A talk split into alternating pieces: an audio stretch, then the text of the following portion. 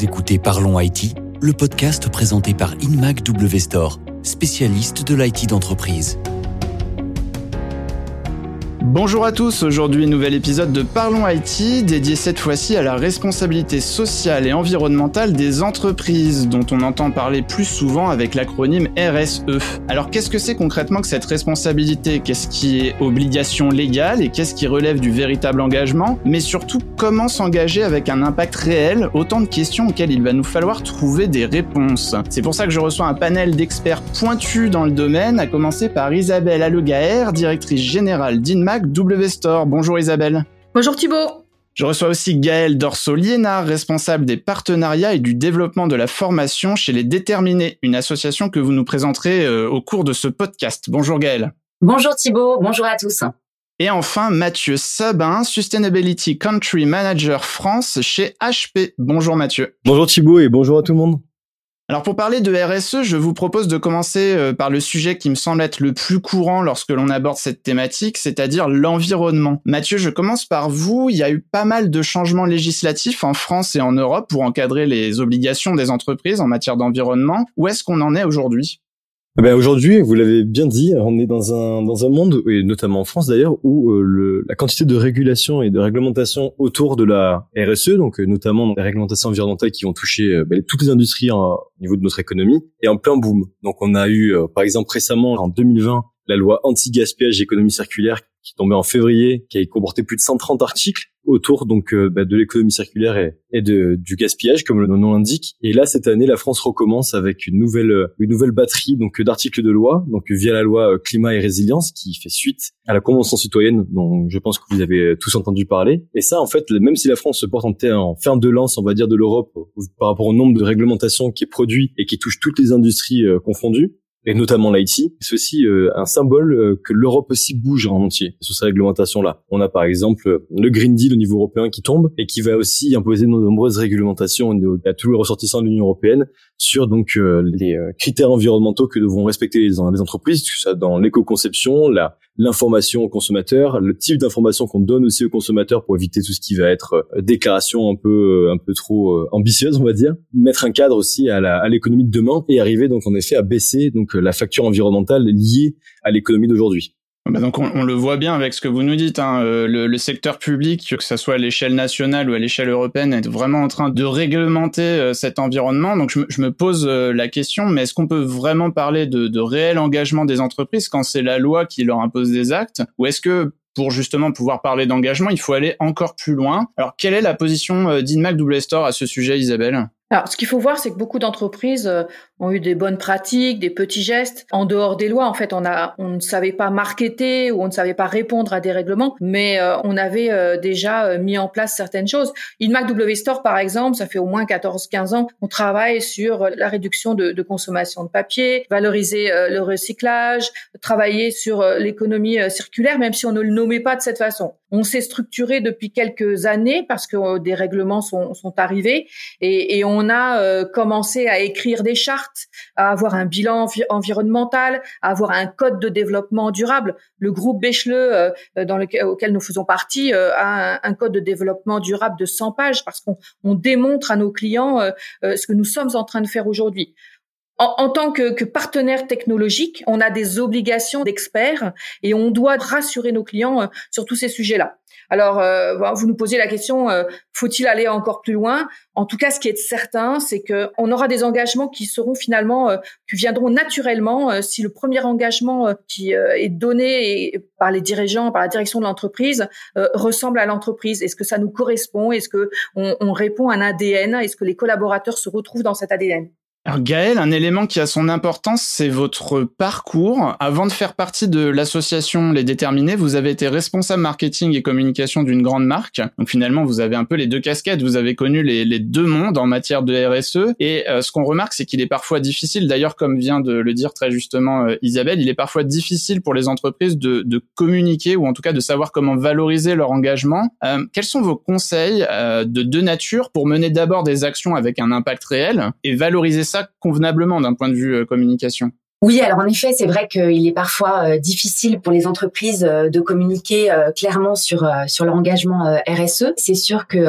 pour des entreprises qui n'en faisaient pas du tout, le fait de faire un virage à 360 et de communiquer du jour au lendemain sur une grosse campagne de communication RSE, ça va passer difficilement. Moi, c'est vrai que le conseil que je pourrais donner, c'est de moins communiquer largement et fortement, mais de faire des petits pas progressifs, des actions concrètes qui sont possibles à mettre en place rapidement et de communiquer, mais uniquement là-dessus. Un autre conseil aussi également, c'est bien sûr au niveau des collaborateurs, c'est que, euh, comme le disait Isabelle, c'est que ça doit faire partie de l'ADN de l'entreprise et les collaborateurs doivent adhérer à cet ADN et à cette campagne RSE. Typiquement, c'est vrai que si euh, une, une entreprise veut s'engager dans le RSE, euh, surtout on va dire au niveau écologique, et qu'à côté de ça, il y a un collaborateur qui euh, qui s'amuse à imprimer euh, tous les mails qu'il reçoit, euh, voilà, là il y a, y, a, y a, un match qui ne se fait pas du tout. problématique. voilà, je parle de je parle de vécu hein, bien sûr. Donc c'est vrai que oui, il y a vraiment ce côté-là. Il faut que ce soit sur du long terme, il faut que ce soit valorisé, et les entreprises gagneront en légitimité si ce sont des actions petites mais concrètes et qui sont dans la durée, dans le temps. Alors Isabelle, InMac Double Store accompagne le développement de l'écosystème IT des entreprises. Est-ce que vous constatez une importance grandissante des enjeux environnementaux dans la manière dont vos clients pensent leur équipement IT alors, il y a plusieurs choses. Déjà, ce qu'il faut voir, c'est très très souvent maintenant, nos clients nous disent, euh, voilà, euh, dans le cadre d'un renouvellement de parc IT, ils nous disent, mais que faites-vous des produits à l'issue de la fin de vie? C'est quelque chose que l'on doit mettre en avant, c'est-à-dire qu'il ne suffit plus de mettre un, parc à, disposition de nos, nos, clients, mais aussi euh, savoir quand nous allons reprendre les machines qui sont en fin de vie, qu'est-ce que nous allons en faire. Donc ça, c'est un peu nouveau. Et les choix de nos clients sur le choix de leurs partenaires se font aussi sur des enjeux environnementaux. La deuxième chose, c'est qu'on on reçoit, nous, environ 2500 commandes par jour. Et il était évident pour nous euh, qu'à toutes les étapes de, du traitement de leurs commandes, hein, c'est pas uniquement une saisie de commande, mais c'est derrière euh, quel transporteur utiliser, comment on va euh, envoyer les produits chez nos clients, de quelle façon on va mettre en place la dématérialisation de factures, énormément de choses qui font que à chaque étape de la gestion de leurs commandes et de la gestion finalement leur équipement à IT, on est capable d'avoir une réponse environnementale. Euh, peut-être grosse responsabilité sur vos épaules parce qu'on va charger un petit peu d'exemplariser avec HP euh, tout ce que Gaël et Isabelle viennent de nous dire. Euh, concrètement, HP qui est, qui est, constructeur et fournisseur de, de, matériel IT sur le marché aujourd'hui, comment vous faites pour adresser ces enjeux, par exemple, de Green IT, mais aussi à l'échelle de, de HP, à l'échelle de l'entreprise, comment vous faites pour réduire votre impact environnemental? Alors moi, j'irais même plus loin que ce que vient de dire Isabelle, c'est qu'aujourd'hui, nos clients sont évidemment dans une démarche où ils veulent vérifier que les partenaires avec lesquels ils vont travailler, et quand j'entends partenaire, j'entends pas seulement euh, InMac, mais aussi HP euh, par exemple, pas seulement vérifier qu'on est bien en développement durable et qu'on a une et qu'on a une on va dire une stratégie compétente et performante en la matière, ils vont carrément demander directement comment on peut les aider eux. Quelles solutions leur apporter pour améliorer la situation de leur propre business, comment on va les aider à atteindre leurs propres objectifs?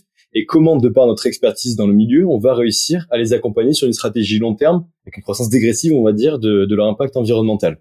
C'est plus seulement nos clients attendent d'avoir des informations de notre part, mais ils attendent des solutions, des services, des outils qui vont leur permettre de réussir à atteindre ces objectifs qui se, qui se doivent de se poser en tant que grande entreprise, mais aussi pour les petites PME même, ou les, ou les plus petites structures, qui commencent aussi à intégrer de plus en plus la RSE, pas seulement euh, par une, parce que c'est une obligation réglementaire, mais aussi très souvent, et très très souvent même, parce que ça fait partie de l'ADN maintenant de leurs employés. Leurs employés prennent conscience de l'urgence environnementale, de l'urgence écologique, et donc ils ont envie aussi de travailler pour une entreprise qui intègre ces valeurs-là au sein donc de son développement. Ouais, donc en plus d'une valeur commerciale, ça sert aussi à, à séduire et fidéliser euh, des talents. Complètement d'ailleurs. Parce qu'un argument de recrutement. Exactement, c'est un élément de recrutement et d'ailleurs vous seriez étonné par exemple pour une petite anecdote quand on va poser quand on va poser un poste en ligne lié à la RSE par exemple, le nombre de candidatures qu'on reçoit versus un poste plus standard. Alors justement, comme, comme on parle d'initiative, peut-être que chez HP, on peut avoir un exemple d'initiative que, que vous avez développé à l'échelle du groupe? Oh, On a plein d'initiatives qui ont été développées à l'échelle du groupe, par exemple. On va avoir les... Bon, alors spécifiquement sur l'environnement. on va recadrer le débat parce que je pourrais en donner plein. Mais par exemple, rien que sur l'environnement, là, et pour recentrer un peu même en, local, aujourd'hui, on a par exemple des campagnes de reforestation euh, en, euh, en Donc on va en développer, je pense, prochainement en France. Il y a déjà en Espagne qui sont en train de se faire et bientôt en Italie. Et par exemple, rien que pour rester à un niveau local hein, sur le marché qui s'appelle euh, Europe du Sud. En fait, pourquoi on fait ces initiatives-là? Alors beaucoup nous diront oui, alors on plante des arbres, du greenwashing, patati patata. Non, quand on arrive à travailler avec des ONG en local qui ont un vrai impact, qui savent vraiment identifier où il y a besoin de faire de la reforestation et comment ça peut contribuer à l'évolution de, bah, de la biodiversité ou la protection des ressources, ça vaut le coup de s'y investir. Et là, par exemple, en Espagne, euh, il y a eu une tempête il y a quelques années à Madrid qui a ravagé les parcs de Madrid. Il y a je sais plus combien de pourcentage des, des arbres qui sont tombés. Et aujourd'hui, HP s'est engagé auprès de la, de la communauté madrilène pour replanter des arbres, par exemple, à ces endroits-là. Donc, ça fait partie des initiatives qu'on mmh. va entreprendre. Sachant que sur ces sur ces notions de replanter des arbres, de euh, d'aider la faune ou la flore à reprendre, etc. C'est souvent des approches très pragmatiques, hein, puisque l'idée c'est de se dire bon, on a une partie de notre business euh, qui peut pas être neutre d'un point de vue émission carbone, par exemple, donc on va compenser en, en développant euh, la flore de l'autre côté. Il y a toujours une forme vraiment très pragmatique et très concrète en quoi le public peut avoir confiance. Totalement. En fait, tu as très bien résumé la situation. En fait, c'est comment une, une vraie démarche environnementale pour une entreprise qui veut baisser son impact, elle est est, elle est, dans ce sens-là. D'abord, c'est identifier les points où c'est chaud, où est-ce qu'on pollue le plus, où est-ce qu'on a, où est-ce qu'on émet énormément et qu'on a un impact environnemental fort. Ensuite, c'est designer des solutions pour réduire un maximum bah, ces hotspots à être réduits au minimum et réduire en général l'impact environnemental lié à nos opérations, mais aussi à notre chaîne d'approvisionnement ou même par exemple pendant la durée de vie de nos produits chez nos clients ou nos partenaires. Et ensuite, dans un dernier temps, une fois qu'on a vraiment tout éliminé et qu'il reste quand même forcément des, une émission, on va pas se mentir, quand on va produire un PC ou un printer, ça crée du CO2, évidemment. Eh bien, on va donc compenser. Ouais, c'est une stratégie qui se construit en fait en parallèle du cycle de valeur de l'entreprise finalement. Exactement. C'est une stratégie qui, en fait, qui même pas en plus. C'est une stratégie qui doit être imbriquée dans la scène de création de valeur. À nouveau, euh, vous êtes fabricant euh, de matériel informatique et je crois savoir que HP mine de rien récemment s'est illustré dans des designs de PC en matière recyclée. Oui, oui, totalement. Alors, on va essayer de, viser, en tout cas via HP, des, stratégies de conception de produits qui vont avoir un impact fort sur l'environnement. Donc, et donc, on va essayer. la stratégie, c'est plus d'être transparent envers ce qu'on va intégrer dans nos produits que vraiment aller marketer à fond. Moi, ce que je peux te dire, c'est qu'à chaque fois que je sors mon Dragonfly qui est euh, fabriqué en, plastique des océans, euh, euh, je fais parler et je mets en avant HP. Ah bah, C'est très bien, Isabelle. Et d'ailleurs, je suis très content que tu mettes en avant l'exemple du plastique des océans parce que ça fait un peu partie des stratégies du groupe qu'on essaie de développer un maximum. Ce, ce type d'initiative est très important parce qu'il touche toutes les, toutes les branches de la RSE en, un coup et nous permet d'avoir vraiment un cercle vertueux autour de, de l'insertion d'un matériel dans nos produits et nous permettre à nous aussi d'atteindre nos objectifs environnementaux puisque plus on va intégrer de la matière recyclée dans un produit, plus on va aussi limiter l'impact CO2 lié à la phase de production de la machine en fait. On a déjà eu avec cette première partie euh, liée à l'environnement euh, de très belles panoplies euh, d'exemples d'actions qui peuvent être menées en la matière ainsi que beaucoup de recommandations. Et puis Mathieu, je retiens que vous avez fait une transition parfaite avec la seconde partie de ce podcast qui sera plutôt dédiée à la partie sociale de la RSE que parfois on oublie un petit peu. Merci à tous les trois puis on vous retrouve pour la seconde partie.